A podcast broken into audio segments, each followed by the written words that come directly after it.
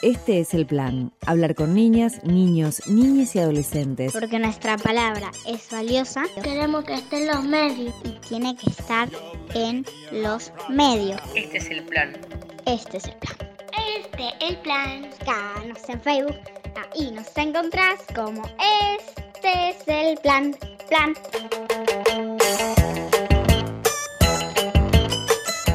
Hola, ¿qué tal? ¿Cómo están? Buenas tardes. Bienvenidas, bienvenidos y bienvenides, como decimos siempre, a este programa. Este es el plan. Hasta las 3 de la tarde, este es el plan. Y hoy estamos de festejos porque cumplimos un mes de programación. Estamos al aire hace un mes y lo queremos celebrar.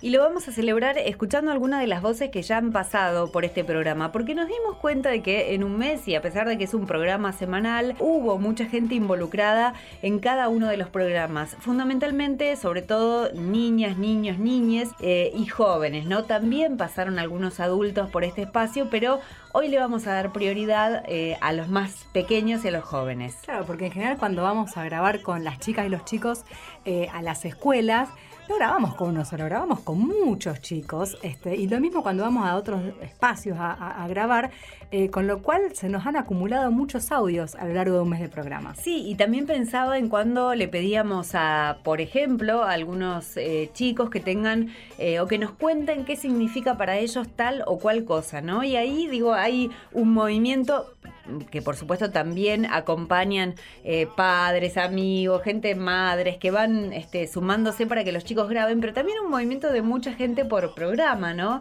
Eh, y eso es lo que queríamos celebrar justamente, también esta construcción colectiva que es eh, este programa, que es Este es el plan, pero no será lo único que escuchemos, porque también tenemos algunas novedades y cosas para recomendar. Hoy vamos a hablar de, un, de una película documental que se va a estrenar este viernes 3 de mayo a las 20 30. Se llama Nonot y Alcaipí. Después vamos a contar un poco de qué se trata. Pero también hay chicos ahí, ¿no? Sí, justamente una de las recomendaciones que, vamos a hacer tiene que ver con que los protagonistas y las protagonistas de este documental son eh, niñas, niños y jóvenes de la comunidad Mocoví eh, Lava, así se llama, que quedan en el noreste de la provincia de Santa Fe, así que en un ratito nada más también hacemos esa invitación. Y vamos a empezar por el principio. Primer programa de Este es el Plan, 23 de marzo.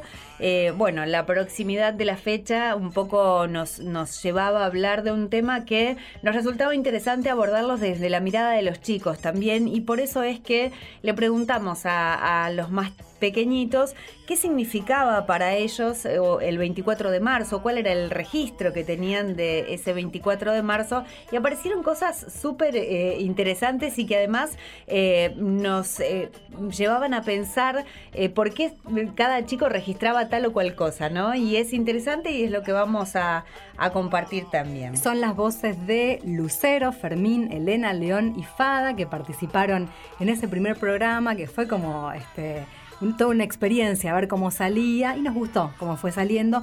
Y después de eso también vamos a escuchar un fragmentito de un cuento del escritor uruguayo Mauricio Rosenkopf que se llama Mi planeta de color naranja y que un poco nos inspiró después también para hablar con, en este caso, una persona adulta, que era Nora Pastorini, eh, que contaba justamente cómo ella de niña recordaba, o mejor dicho, cómo ella de adulta recordaba eh, cómo fue en su momento la desaparición de su papá. Pero esta vez nos vamos a quedar con eh, ese fragmento del cuento de Mauricio Rosenkopf, interpretado en este caso también por un niño, León Vallejo.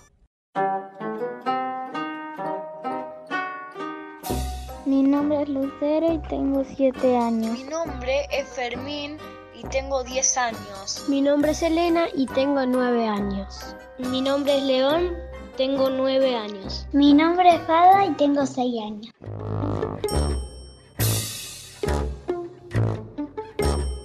que pasó en la Junta Militar era así.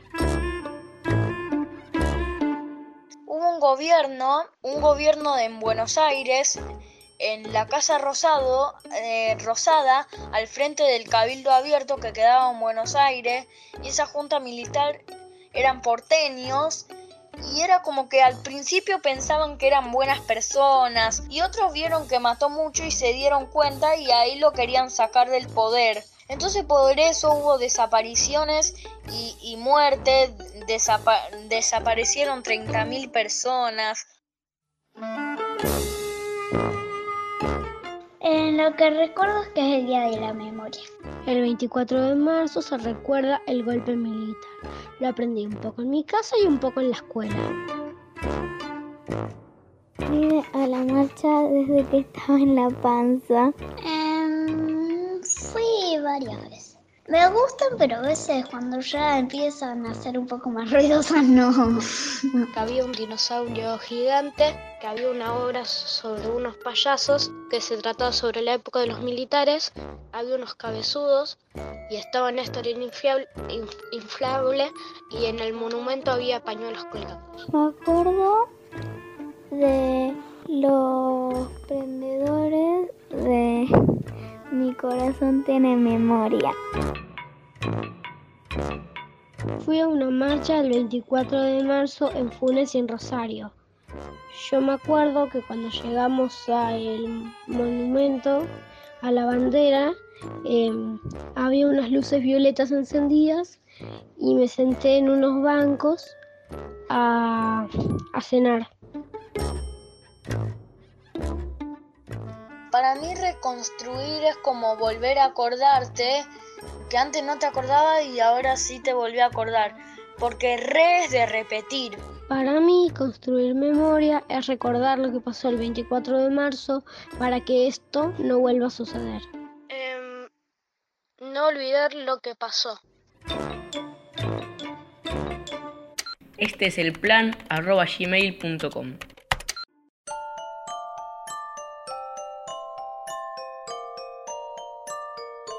2 de mayo. Este es mi diario. Lo escribo yo solo. Mi papá no está. Yo acá escribo las cosas más importantes de mi vida cuando quiero. Me llamo Gabriel como mi papá. Tengo un casco de explorador. Este es mi diario, es para mí y chau. Fue un regalo de mi abuela. Afuera dice con dorado diario de mi vida. 18 de agosto. Dice mi papá que cuando yo sea grande voy a ser escritor como él. Me hizo un anillo de guampa. Mi papá hace anillos y cosas para las mujeres. El anillo del fantasma se lo regala Julia. Mi papá escribió un libro. Dice mi mamá que está preso porque escribió un libro. Yo tengo el libro de mi papá. 8 de julio. Hoy sí voy a contar lo de la porque fueron todos los papás y a mí me dio mucha rabia. Había muchos juegos. Mi abuela me dio 100 pesos para comprarme cosas. Cuando me vino a buscar, mi abuela me preguntó qué hice con la plata. Yo compré un anillo con la calavera de verdad, como el del fantasma, y un jabón que se lo voy a llevar a mi papá porque tiene barba cualquier cantidad. 15 de julio. En la clase la maestra preguntó que levanten las manos los niños que no tenían papá. Yo levanté, tengo mucha rabia. 1 de agosto. Hoy me peleé a la salida. Fernando Cuervo de tercero me gritó que mi papá está preso. Mi papá no está preso nada. Está preso porque quiere y cuando venga ya va a ver. Tengo mucha rabia. 15 de septiembre. Una vez con mi papá hicimos un pozo. Yo hacía uno y él el otro, y nos dimos la mano por debajo de la arena. Quedó como un túnel y fue muy divertido. Mamá tomaba mate debajo de la sombrilla. La sombrilla blanca y verde es de mi abuela. Mi papá va a hacer un pozo, pero no lo dejan. Mi planeta de color naranja, Mauricio Rosenkopf. Este es el plan. Este es el plan. Este es el plan.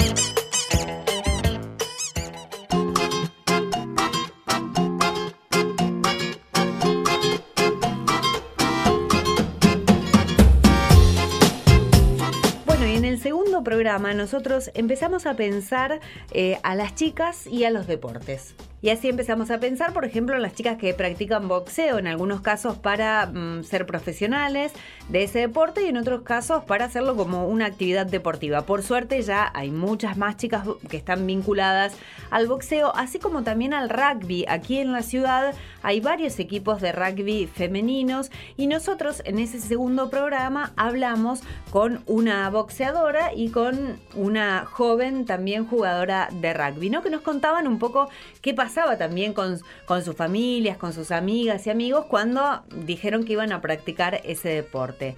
Y nos centramos y tuvimos dos eh, jóvenes invitadas con las que charlamos de fútbol femenino. Claro, fueron en este caso Agustina Mitrano y Estefanía Conrad. Agustina tiene 17 años, juega al fútbol hace 3 y comenzó en una escuela de fútbol 5, pero desde hace un año ya juega en Newells, en cancha de 11. Actualmente está operada por una lesión que cuando vino nos contaba que le va a tener como por un tiempito ahí suspendida el deporte. Y después también Estefanía Conrad, que es de Baigorria, tiene 16 años y ella formó parte de la escuela de fútbol de Rosana Zurda Gómez, la DT actual del equipo femenino de Central, y ahora juega justamente en el equipo canalla. Bueno, con ellas hablamos un poco de sus inicios, también de cómo es el día a día de una jugadora de fútbol, su día a día puntualmente, teniendo en cuenta que son adolescentes, van a la escuela, tienen otras actividades, y también de cómo se pensaban, si se piensan cerca del deporte, cerca del fútbol, y si eso es posible, ¿no? También porque ahora el contexto está cambiando un poco, pero también eh, para las mujeres profesionalizarse en el fútbol era hasta hace un tiempo un poquitín más complicado. Yo arranqué, tenía unos amigos en el barrio que nos empezamos a juntar los fines de semana, a jugar, y siempre fue eso, como que, como que las chicas no sabían jugar y como que te sentía menos, así. Entonces un día me decidí con mi hermana eh, empezar jugar al fútbol en un club y ahí la conocí a Roxana, que me enteré que por mis papás y demás que estaba dando una pretemporada ahí cerca de mi casa y ahí me sumé con la escuelita de la zurda y después de estar ahí un tiempo me fui a Rosario Central. Yo arranqué desde chiquita con mi hermano, jugando siempre en el patio. Después, cuando vine acá a Rosario a los 14 años, conocí una, una escuela de fútbol 5. Bueno, y ahí arranqué por un hobby más, más que nada. Y bueno, ahora un poco más profesional en Newell, se podría decir. Bueno, yo voy a la escuela a la mañana, yo a mi casa, me pongo a preparar el bolso, hago unas cosas mías de la escuela. Y después, obviamente, también nos juntamos con, el equipo para relacionarnos más, así, un, rato antes de entrenar. Y ahí em, entrenamos los lunes, los miércoles y los viernes, eh, una hora y media. Y estamos ahí, después también solemos, nos juntamos así a tomar cosas después de entrenar y así se va generando una buena relación, por suerte. Yo voy a la escuela, después ahora estoy lesionada lamentablemente, así que tengo rehabilitación. Y después a la tarde también voy a ver los entrenamientos, acompañar desde afuera. Nosotros entrenamos martes, jueves y los sábados en, el predio Jorge Grifa. La verdad que haber empezado fútbol a mí me cambió un montón de cosas, eh, más que nada en lo personal, porque pude conocer gente muy linda en el entorno del fútbol y eso también me ayudó también a tener un carácter conmigo y más que nada también lo que te genera estar compitiendo, entrenando, porque siempre te, aparte de la ayuda de la profe, de las, tus compañeras, siempre ese ánimo te da a llegar a más. Y esas relaciones así son bastante buenas para la vida de uno. Sí, quizás para pensar un poco distinto a lo que se piensa hoy en día, no pensar tan machistamente se podría decir, eh, cambiar eh, muchas cosas y después amistad y todo lo, que el fútbol te da, que, bueno, ya lo sabe todo el mundo. A futuro, es lo que a mí es lo único que me gusta ahora, es todo sobre fútbol. Y a futuro también me encantaría poder jugar, seguir jugando, estudiar todo todas las carreras de fútbol, ser DT, todo. Me, gustaría estudiar todas esas cosas así. Bueno, en mi caso sí, siempre está la, la, ilusión de poder dedicarse al fútbol y hacer lo que le gusta, como en el caso de los hombres pero bueno, sabemos que acá en Argentina es muy complicado por bueno, la situación que, que vivimos hoy en día y creo que para dedicarse y poder vivir del fútbol hay que lamentablemente irse afuera. Eh, pero bueno, sí, siempre está la ilusión y el, y el sueño de llegar algún día. Este es el plan.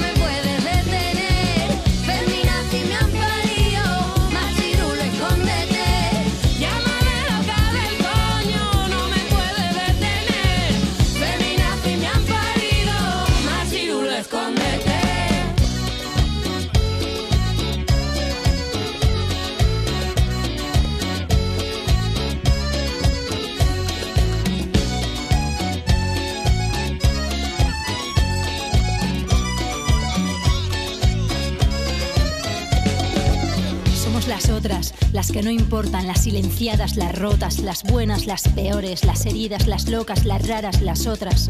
Somos la rabia de nuestras asesinadas, somos la ira y la alegría de nuestras hijas, somos las nietas de las brujas que quemasteis, somos la daga en vuestro cuello, somos la sabiduría de las mayores, somos las que decidieron importar, somos la venganza y la risa y el abrazo y el grito colectivo de las hermanas. Nos hemos reconocido entre nosotras y hemos identificado al enemigo.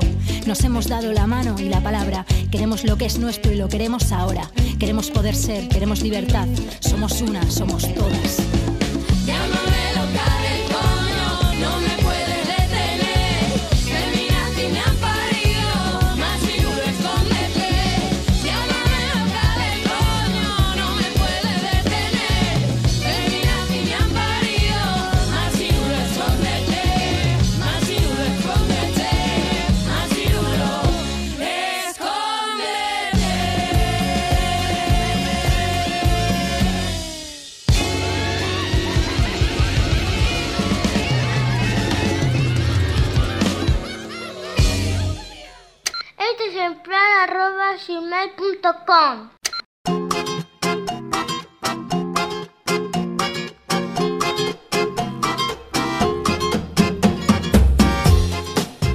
Y en el comienzo del programa les contábamos que íbamos a hablar de una película documental que se llama Nonot y el Caipí, que se estrena el viernes 3 a las 20.30 y que es una realización de Señal Santa Fe, el programa del Ministerio de Innovación y Cultura que está dedicado a la, produ- eh, a la producción de contenidos audiovisuales y está dirigida por Florencia Castagnani. La queremos recomendar especialmente porque hay niñas y niños involucrados también en esto, pero Bani, que fue parte del, del desarrollo del proyecto, nos va a contar un poco más de qué se trata. Sí, Ana, este documental, Nonot y Alcaipí, transcurre entre una comunidad mocoví y una escuela intercultural bilingüe que quedan en un paraje rural que está ubicado en el noreste de la provincia de Santa Fe, se llama Campo El 94, está en la localidad de Colonia Durán, del departamento San Javier, eh, y está, digamos, mm, para más ubicación a los que a lo mejor se, se están este, ubicando en el mapa de Santa Fe, eh, es un paraje rural que queda entre mm, las ciudades de Román y Vera, entre la ruta 11 y la ruta 1, ¿no? Como para tener esa referencia, si hay alguno que conoce más profundamente las rutas santafesinas. Es un documental que lo recomendamos justamente porque las protagonistas y los protagonistas son niñas, niños y jóvenes de esta comunidad que se llama Lialec Lavá y que eh, cuenta cómo ellos redescubren, a partir de diferentes consignas que les propone la escuela, pero también que les propone el documental, cómo van redescubriendo su comunidad. Entonces ellos registran, graban lo que más les gusta desde su comunidad, de su territorio, y también hacen entrevistas a eh, los abuelos, a las abuelas, a sus mamás, a sus papás, eh, a los chicos que son un poquito más grandes que ellos y que a lo mejor ya van a la facultad o a un estudio terciario. Y entre todos van como reconstruyendo un poco la historia de la comunidad mocoví. eh, y al mismo tiempo van reconfigurando sus identidades, ¿no? que en el caso de las generaciones más jóvenes está muy mezclada con personas que no pertenecen a la comunidad mocoví y ahí es como que se va armando una cuestión bastante intercultural que es lo que nos gustaba eh, remarcar. Eh, Nonoti Alcaipí significa hijos del viento en lengua mocoví y es el nombre que los propios protagonistas eh, del documental eligieron. Eh, así, de alguna forma, ellos este, dieron ese nombre porque entienden que los niños son como los hijos del viento que van, que vienen, que corren, que están dispersos por la comunidad. Y un poco por eso ellos fueron los que pusieron el nombre a este documental. Esta película forma parte de un ciclo más grande que se llama Ensayo sobre Interculturalidad y que justamente propone explorar nuevas miradas para pensar cómo se construyen y se modifican las identidades cuando nos encontramos con los otros. Eh, nosotros hablamos con la directora, con Florencia Castagnani, que es justamente quien llevó adelante este proyecto con su mirada, y nos cuenta en esta primera parte de eh, la realización del documental cómo fue la experiencia de hacer una película en donde las y los protagonistas son niñas, niños y jóvenes. Trabajamos con chicos y chicas de la primaria y con adolescentes de la secundaria. Empezamos trabajando con docentes en la escuela, profundizando contenidos que ellos ya venían trabajando, pero direccionándolos hacia los objetivos que teníamos con el documental. Es decir, tratando de, hacer visible o de hacer que en imagen aparezcan las cuestiones que, nos importaban a nosotros, que eran cosas que coincidían en parte con los temas que ellos ya venían trabajando desde la escuela. Entonces, partiendo de las actividades en clases, les propusimos que salgan a grabar sus propias imágenes. Los chicos de la primaria graban lo que más les gusta de la comunidad, que es lo más cotidiano, con lo que están más en contacto todo el tiempo. La naturaleza, el campo, los animales, una laguna, las plantas, pero desde una mirada, desde otro lugar, como redescubriendo su comunidad, porque no es lo mismo mirar, vivir o mirar que salir a grabar. Así que el documental se basa en las imágenes de los chicos y las mezcla con imágenes nuestras e imágenes de ellos grabando. Y los chicos de la secundaria salen a entrevistar a sus padres, tíos, abuelos, compañeros, rastreando los orígenes y los cambios en su comunidad y en la gente y en la forma de vida y en el contacto con, otras personas. Trabajar con ellos fue hermoso porque fueron muy receptivos con, con nosotras, con nuestras propuestas, además de sensibles, cariñosos, respetuosos y súper comprometidos y responsables eh, con, lo que, con lo que estaban haciendo.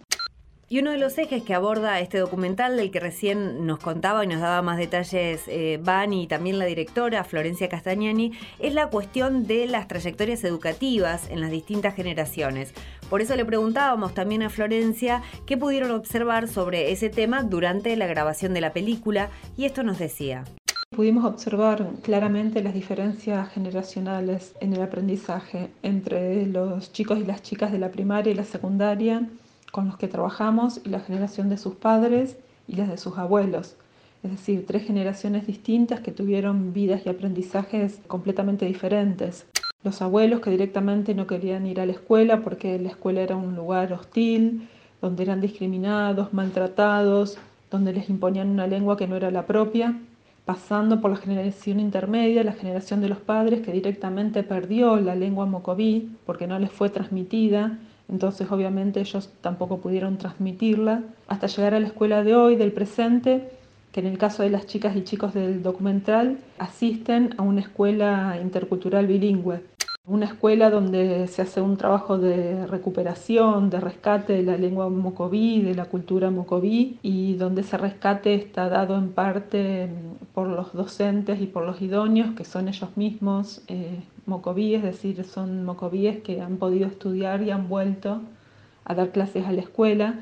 Y también hay docentes que no son mocovíes y ese cruce también potencia el aprendizaje de los chicos porque ya no se trata, eh, como era en las generaciones anteriores, de, sumisión, eh, sino de relaciones este, mucho más parejas, abiertas y donde ese cruce da una cosa eh, muy positiva porque ya no se trata de, de aplastar a la cultura mocoví. Y en esta apertura los jóvenes y los chicos son los que llevan la batuta y eso es de alguna manera de lo que trata el documental, de cómo las generaciones más jóvenes y más chicas se plantan de una manera distinta a la de sus abuelos y sus padres. Y pienso que el documental también fue una, experiencia de aprendizaje para ellos. Pienso que terminaron sabiendo y descubriendo cosas que ellos mismos no sabían o no percibían y que por eso mismos se engancharon tanto a participar. Bueno, escuchábamos a Florencia Castañani, la directora del documental, Y hay que contar que este documental, esta película, se estrenó esta semana eh, en la comunidad Mocoví. Es decir, un poco se hizo todo este trabajo con ellos durante el año pasado y elegimos estrenarlo en ese lugar justamente porque eh, queríamos que ellos se vean en pantalla grande. Así que fue como un gran despliegue, una intervención casi diría en la comunidad, porque hay que decir que muchos de los chicos que, que integran esa comunidad no fueron nunca al cine, con lo cual la experiencia de verse en una pantalla grande fue este, emocionante para, para ellos y para nosotros, además, que ellos puedan verse eh, con eso que habían hecho y con esa predisposición que tuvieron para, para trabajar con nosotros. Eh, así que bueno, se vieron allá y después de verse queríamos ver también, saber nosotros qué les había pasado a los chicos con eso. Y ahí están ¿eh? algunos de los y las protagonistas que nos cuentan qué les pasó cuando vieron el documental y también qué aprendieron ellos de su comunidad después de esta experiencia.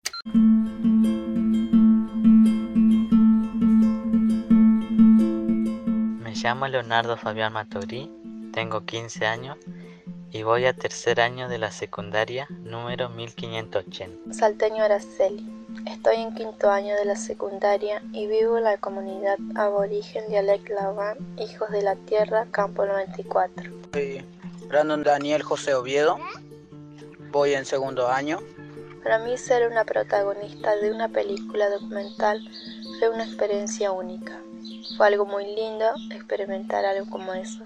Al verme en esa película me pasó una sensación de alegría y felicidad, pero no solo al verme a mí, sino también a todos mis compañeros que vi que lo disfrutaron mucho ser parte de esa película.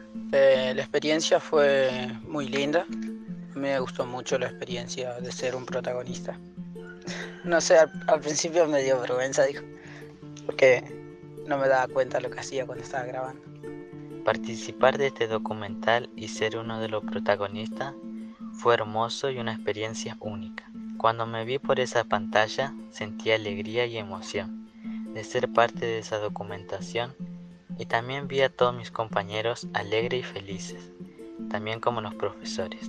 Durante la grabación aprendí que la comunidad es un lugar muy tranquilo y lleno de animales y de personas muy buenas y generosas. Las cosas nuevas que aprendí sobre mi comunidad fueron lo importante que es ser parte de ella, sobre todo lo que es la costumbre de cada persona que habita la comunidad y sobre todo el valor que tiene. Oh, muchas, dijo. Eh, aprendí que trabajando juntos entre los chicos somos más fuertes, dijo. Y sí, es divertido, dijo. Sí, fue divertido hacer esto con la comunidad. Mm, ¿Qué me gustaría que pase? No sé, me gustaría que lo vean como lo vemos nosotros. Que sea, que les guste, dijo.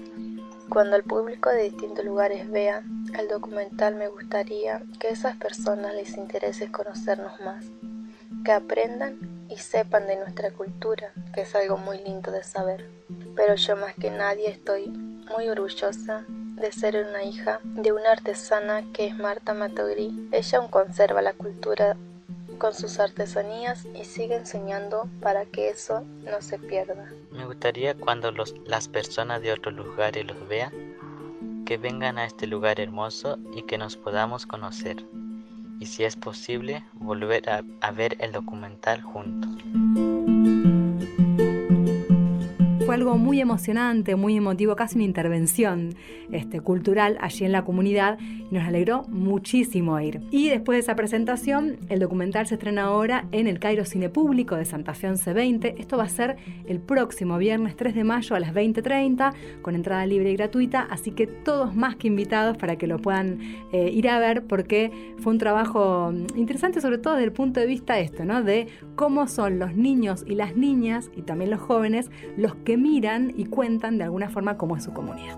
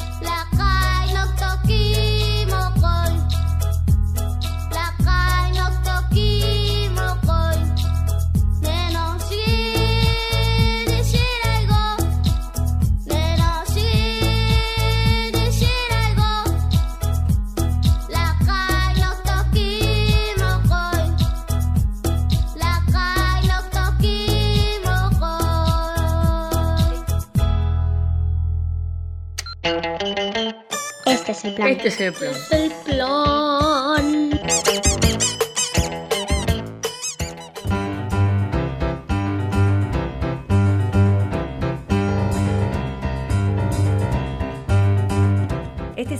Que tenemos hoy hasta la hora 15. Les recordamos que todos los sábados estamos de 14 a 15 aquí por Radio Universidad, que no solamente nos pueden escuchar a través del aparato convencional, sino que también pueden ingresar a la página de la radio, que es radio.unr.edu.ar, y allí van a escuchar la radio en vivo durante toda la programación, ¿no? Así que están invitadas e invitados a escuchar por la mm, vía que mejor les, les resulte y les quede. Sí, y también que colgamos todos los programas este, en las redes sociales, así que nos pueden buscar ahí a través del Facebook, nos encuentran como este es el plan, que está el programa, y también si alguno es usuario de Spotify, pueden seguir el podcast de Este es el plan, que ahí también está el listado de, este, de programas para poder escuchar. Y seguimos repasando, como estamos de cumplemes, lo decíamos al principio de este programa, que eh, de estos programas en donde han pasado muchas voces, muchos jóvenes, muchos niñas y niños también, y nos gustaba no perdernos la posibilidad de volver a escuchar algunos tramos del programa, ¿no? Y en este caso, en el tercer programa, nosotros eh, pensábamos en cómo era ese paso del secundario a la universidad o a un terciario, ¿no? En donde uno tiene que elegir su carrera, que a veces eso está un poco condicionado por los mandatos familiares, otras veces por la salida de una, por una búsqueda laboral muy puntual y por eso este, hablamos, además de con estudiantes que ahora vamos a presentar, también con los tutores, aquellas, eh, aquellos jóvenes también, porque tienen prácticamente las mismas edades, pero que acompañan en las facultades a los ingresantes. Les hacen un poco más fácil esta cuestión de empezar la facultad o empezar un terciario también. Sí, y también nos acercamos al profesorado de educación primaria, Escuela Normal Superior número 36, Mariano Moreno, más conocida como el profesorado para estudiar nivel inicial o primaria del Normal 3, y hablamos con Constanza Pereira, Neda Caballero y Janina Espinosa, que son ingresantes del profesorado de educación primaria, es decir, estudian para ser maestras de nivel primaria, y ellas nos contaban un poco por qué eligieron esa carrera, pero también nos hablaban acerca de la necesidad de estudiar para rápidamente cambiar trabajo, porque muchas de ellas estudian y trabajan, y eso también es muy difícil de sostener, y esta necesidad de cambiar trabajo, ¿no? pasar de algunos rubros a el de ser maestra.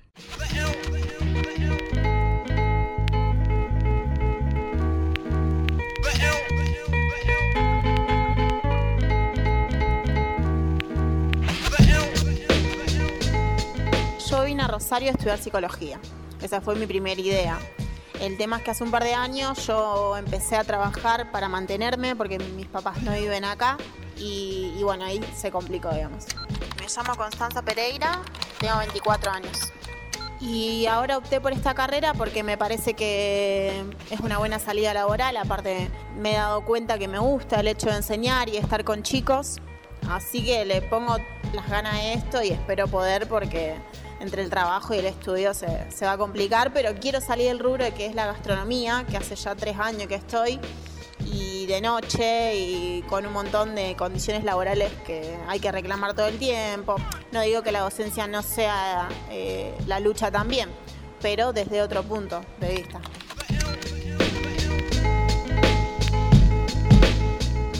Siempre de chiquita cuando me preguntaban decía, ¿qué querés ser cuando seas grande? Y yo decía, maestra jardinera. Pero ya de grande como que se decía que no era tanto la salida laboral, porque hay bastante chicas que salen maestra jardinera y es difícil trabajar. Entonces hice nivel primario. Me llamo Nadia Caballero, tengo 21 años. Estoy viviendo con mi novio hace tres años y estaba trabajando en un bar y en febrero eh, cerró. Así que me quedé sin trabajo, pero sigo trabajando en otros bares, depende de los días que me llamen. Bueno, en mi caso eh, no es nada comparado con ello. Tengo la suerte de tener a dos personas que me apoyan en todo, que es mi mamá y la pareja de mi mamá, que es como un padre para mí. Me llamo Janina Espinosa, tengo 19 años. Ellos me apoyan, siempre dijeron que me iban a ayudar con lo que ellos puedan, a pesar de lo que está pasando hoy en día, con la plata y todo lo que pasa con los trabajos. ellos me apoyaron y me ayudaron a decidir también, porque yo iba a empezar el año pasado, pero estaba insegura y tenía miedo de no poder lograrlo. Yo me terminé, me convencí a mí misma, eh, después de pensar que no podía, no podía, este año me decidí, a fin de año del año pasado, me decidí que podía, que puedo y pienso en que puedo y que voy a poder y que voy a llegar y por eso me anoté. Vivo con unas amigas y alquilo, así que es bastante complicado también. No puedo dejar de, de trabajar, digamos, para estudiar solamente. Soy moza. Ahora estoy en una cervecería. Antes estaba por la mañana porque era restaurante, pero hace un par de años pasó a ser cervecería nada más y es a partir de las 6 de la tarde, que también igualmente me da la posibilidad de poder venir a estudiar a la tarde. Yo salgo acá y me voy a trabajar. Es algo complicado y por el tema de trabajar a la noche es como que te cambia todo el metabolismo. Te levantas tarde, no desayunás, eh, comes cualquier cosa. Eh, después cuando querés acordar ya te tenés que ir a trabajar de nuevo y sí, la verdad que es cansador. A la mañana te levantás, va, no te levantás tan temprano como todo, vivís más la noche y es como que se te complica, porque es mucho trabajo lo que tenés a la noche que por a, a veces a la mañana no rendí en nada. Y también Constanza, Nadia y Janina nos hablaban de cómo se imaginan a futuro, cómo se sueñan a futuro cuando se reciban de maestras primarias.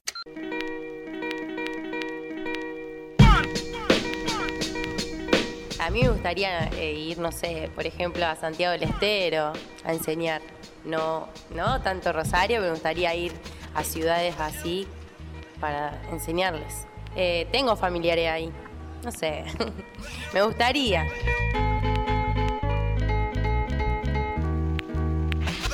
Creo que sí, que me quedaría en Rosario, porque la verdad que me gustó mucho la ciudad.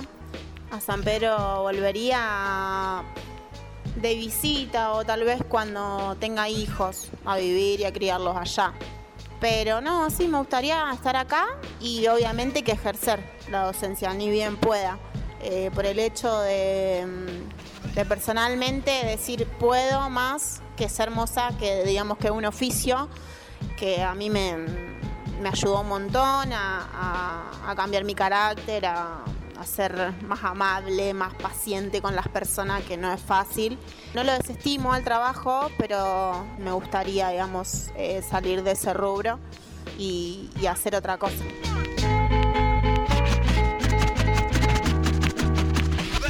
Me vería como una persona menos tímida, porque soy muy tímida. Eh, me cuesta un poco hablar adelante de todo y me veo en un futuro ya no, no poniéndome colorada como la mayoría se pone, como me pongo yo, eh, más segura de mí misma y convencida.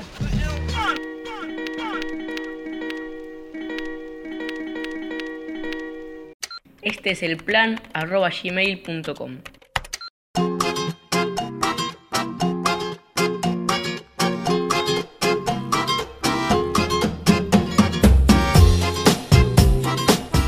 el cuarto programa que tuvimos de Este es el Plan, nos acercamos a Villa Banana. Y en ese barrio nos preguntábamos, a partir de una noticia muy terrible y muy dolorosa que se conoció en los medios de comunicación en los primeros días de abril, que daban cuenta que Soledad Gómez estaba con un grupo de, eh, de amigas y amigos en el barrio y fueron todos atacados a balazos. Bueno, lamentablemente Soledad murió por ese ataque y a partir de esa situación nosotros empezamos a pensar eso, ¿no? De cómo era ser niña, niño o adolescente en Villa Banana. Y nos acercamos justamente a la Banateca, que es un espacio cultural en donde los niños y niñas se acercan a jugar, a ser niños básicamente. Este, entran en contacto allí con eh, pinturas, con libros, con la posibilidad de este, jugar con juguetes, jugar a los zancos. eh, jugar entre ellos.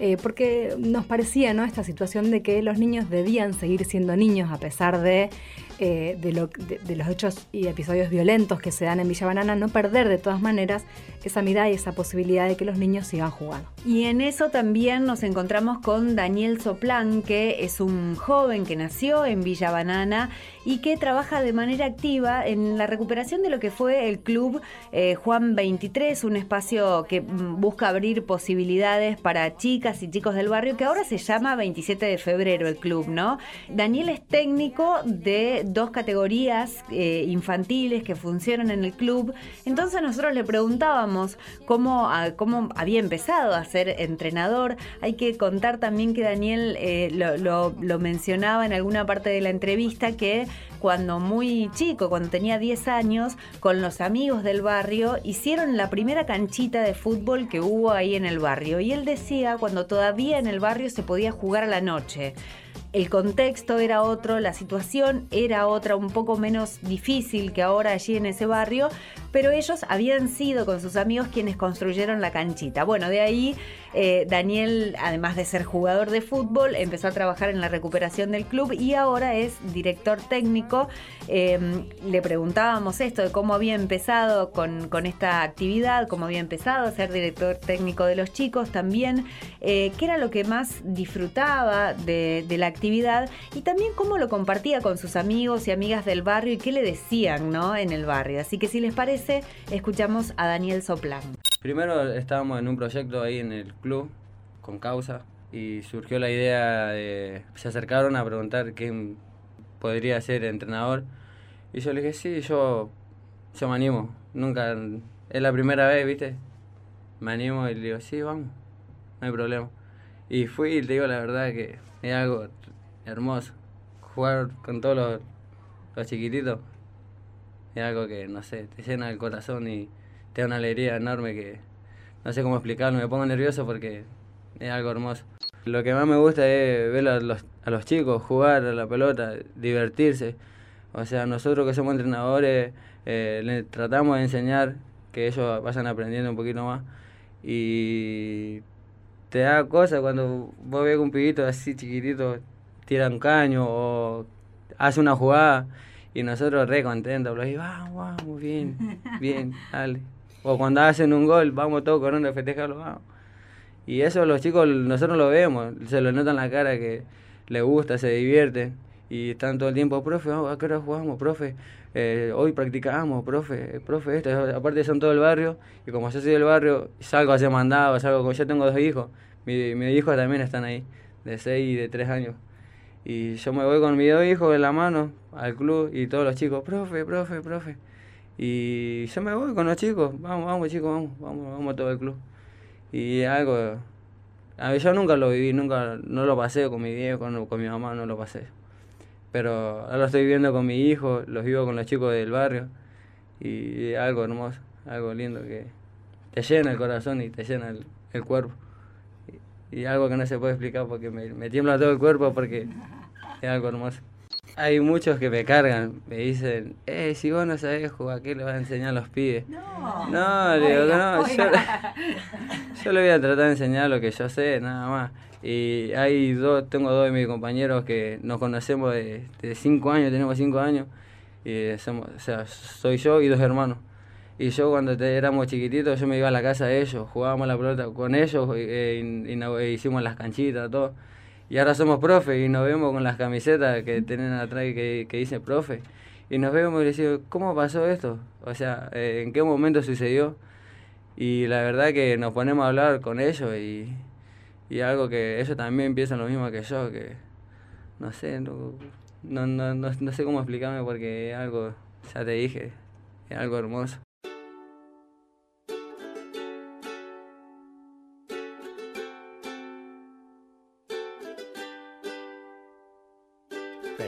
Que me agrande, pero soy un barrilete cósmico, lo más grande. Navego contra el viento, haciendo lo imposible me divierto. Hasta que su objetivo complete, este jinete no se baja del cohete. Por un campo minado de terreno peligroso, Me esquivé todas las trampas de oso. Diariamente el sol fue mi testigo y la luna la que me regaló el Este es el camino. plan, Me caí, arroba pero me levanté de la primera. Como se levantan las flores en primavera. Sin rasguño, se hace pequeño el universo cuando levanto mis puños. Le dije a mi coraje antes que te dé calambre. Cocíname las ganas que mis sueños tienen hambre. Y los deseos me vieron nacer. Los árboles me vieron crecer. El océano me vio navegar. Las estrellas me vieron cruzar. Las estrellas me vieron llegar. Las estrellas me vieron perder. Las estrellas me vieron ganar. Las estrellas me vieron correr. Las estrellas me vieron volar. Las estrellas me vieron perder. Las estrellas me vieron ganar.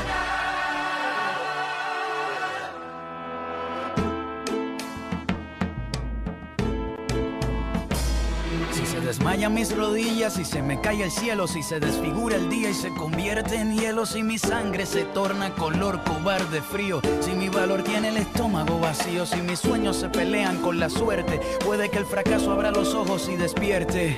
Pero estoy preparado para los días alados. Cualquiera que camine se tiene que haber resbalado. Caí con todo el peso, pero si es fuerte la caída, más impresionante será mi regreso. Ya no corro, le salieron alas a mis botas. Mi cuerpo navega por el aire, flota. Voy contra todo, hago sudar al viento. Cada paso que doy va narrando un cuento. Hasta mis hazañas se asombran. La historia me persigue porque la convertí en sombra. Y los deseos me vieron nacer. Los árboles me vieron crecer, el océano me vio navegar, las estrellas me vieron cruzar, las estrellas me vieron llegar, las estrellas me vieron perder, las estrellas me vieron ganar, las estrellas me vieron correr, las estrellas me vieron volar, las estrellas me vieron perder, las estrellas me vieron ganar.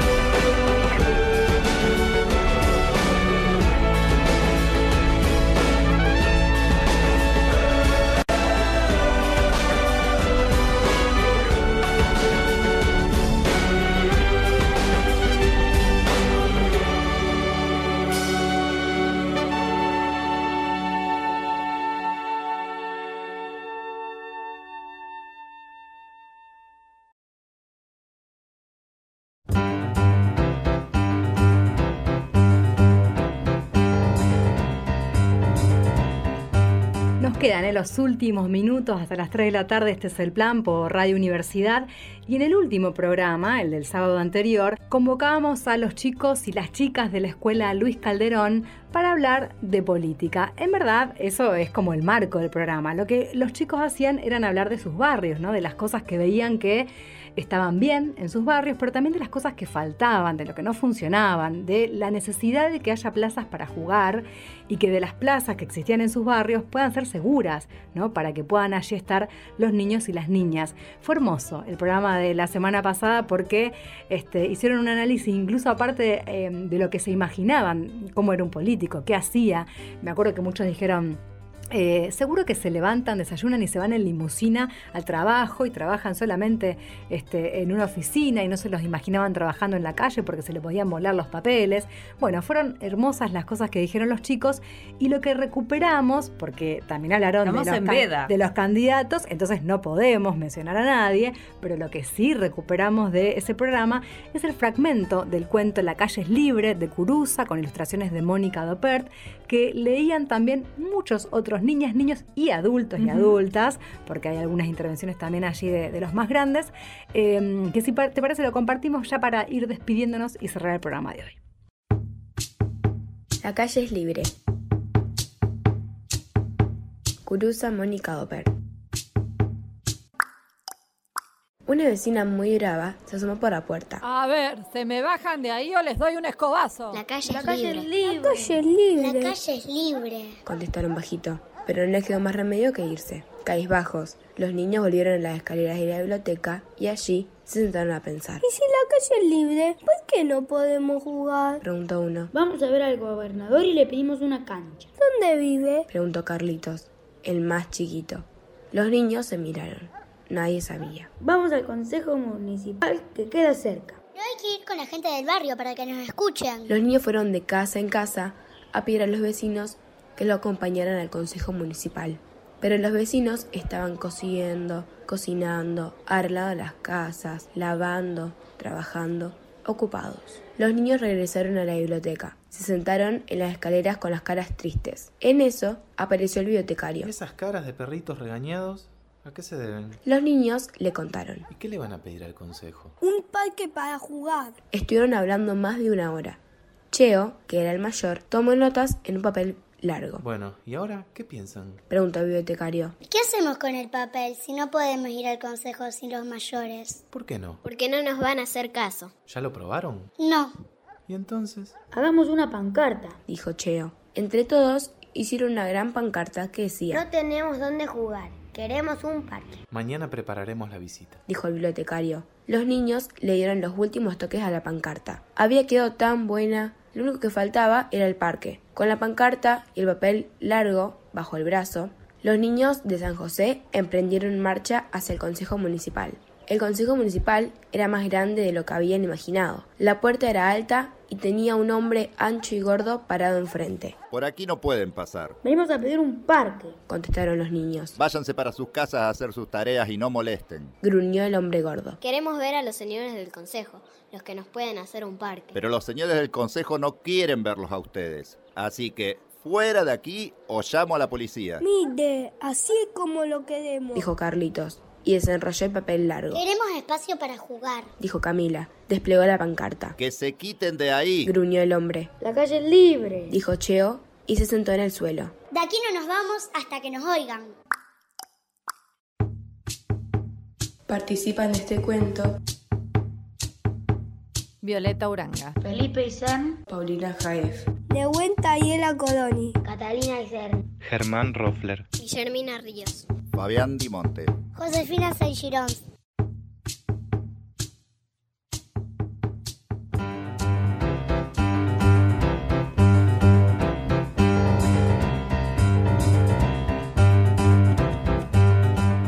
así queríamos este, festejar este primer mes de este es el plan, este programa que hacemos eh, todos los sábados de 14 a 15 por aquí por Radio Universidad. Bueno, esperemos que sean muchos meses más. Estamos contentas con, con hacer este programa y bueno, sobre todo eso, ¿no? Volver a decir que pasan muchas, muchas, muchas voces eh, y que como es un programa semanal nos interesa volver a rescatarlas. Por eso en esta edición de hoy elegimos una edición casi especial para festejar el primer eh, mes del programa.